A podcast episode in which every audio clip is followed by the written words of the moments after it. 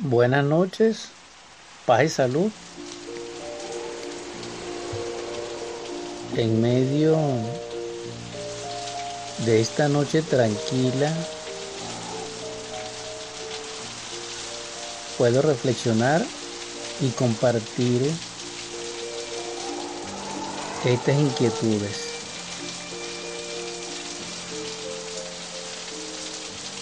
¿Por qué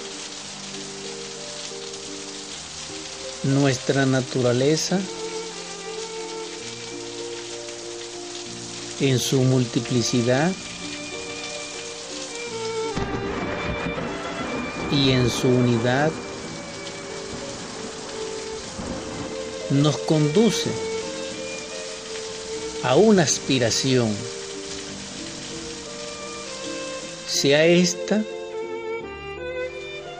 en su dirección superlativa o mediocre. Es decir, ser o no ser. Esa es la cuestión. Shakespeare ya lo dijo, nos legó en su literatura, en su enseñanza, en su legado extraordinario, que así es.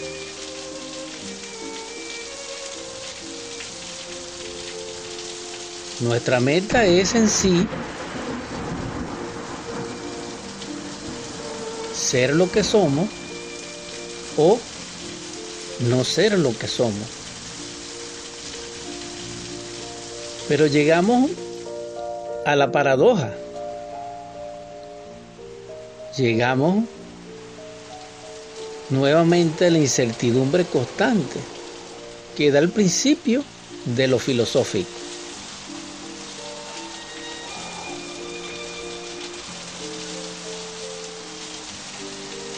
Ser o no ser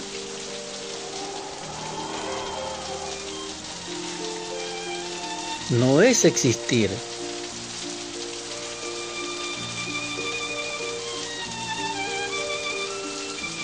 Y el principio de la filosofía es cómo determinamos quiénes somos. Porque si ignoramos quiénes somos, no podremos ser o no ser. Y ahí la incertidumbre, y ahí lo paradoxal del asunto. Ahora bien, en nuestras abstracciones reflexivas, salgámonos de esa disyuntiva filosófica, de esos contrarios, y busquemos el equilibrio, el centro. Si el asunto es ser o no ser, pero ignoramos que ignoramos, el asunto es muy oscuro. Entonces necesitamos iluminación. Surge la luz, fiat lux.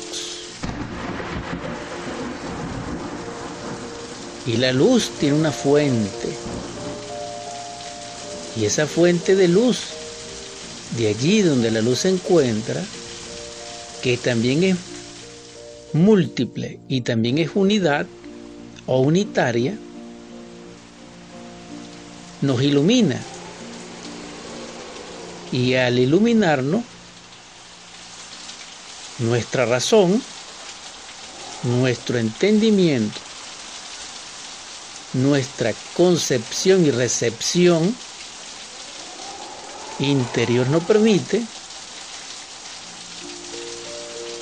en facultad y cognición comprender quiénes somos y si somos lo que somos. Discernamos esto una vez más. Primero es ser o no ser, o primero es quiénes somos. Las dos implican una interrogante sin respuesta.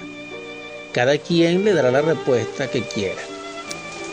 Sin embargo, quienes logran dar la respuesta acertada, correcta, la que es,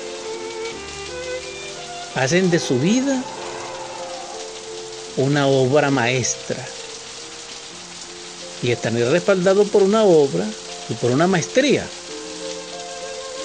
Y ambas cosas le darían de hecho y por derecho ante Dios y los humanos y ante la naturaleza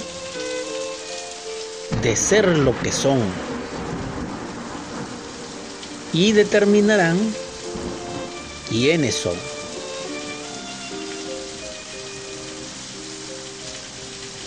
Y allí la reflexión.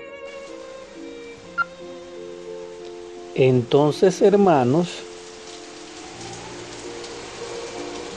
la obra de cada quien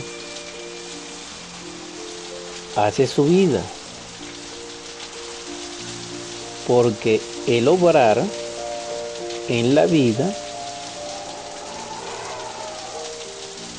es el hecho de las acciones con sus consecuencias y efectos que nos presentan como carácter determinado y único ante la humanidad, ante nuestros semejantes, ante Dios, ante la naturaleza. Por eso, siempre los grandes sabios nos han dicho de que el hombre se conoce por su fruto. Esos frutos son la obra que cada quien realiza de su vida. En ese caso somos unos artistas, es decir, el arte va a determinar quiénes somos y si somos lo que somos o no somos. Al llegar al arte, nos conectamos con la belleza, con la simetría, con las proporciones, con el equilibrio, con la armonía, con lo que embelece, con lo que arroba, con lo que exalta. Y este aspecto es maravilloso porque esa belleza, expresada en el arte de nuestras obras, volviéndonos unos artistas y no actores, nos llevará con ese carácter regio de nuestra propia vida a presentarnos ante el mundo como lo que somos.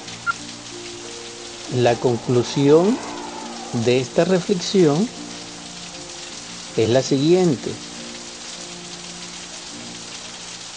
Somos lo que nuestra vida a través del obrar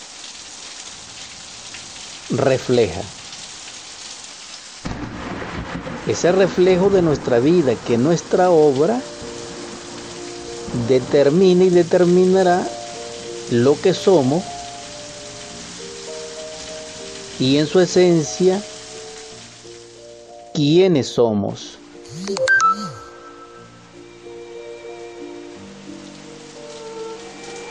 Nos faltaría responder la esencia del ser dentro de nuestra naturaleza y dentro de esa obra.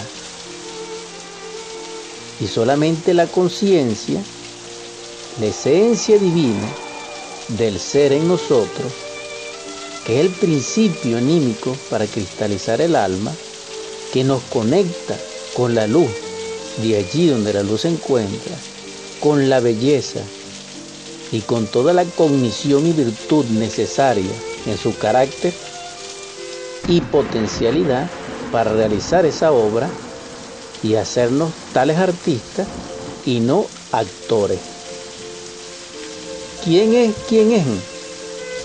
El artista. ¿Quién es el que no es?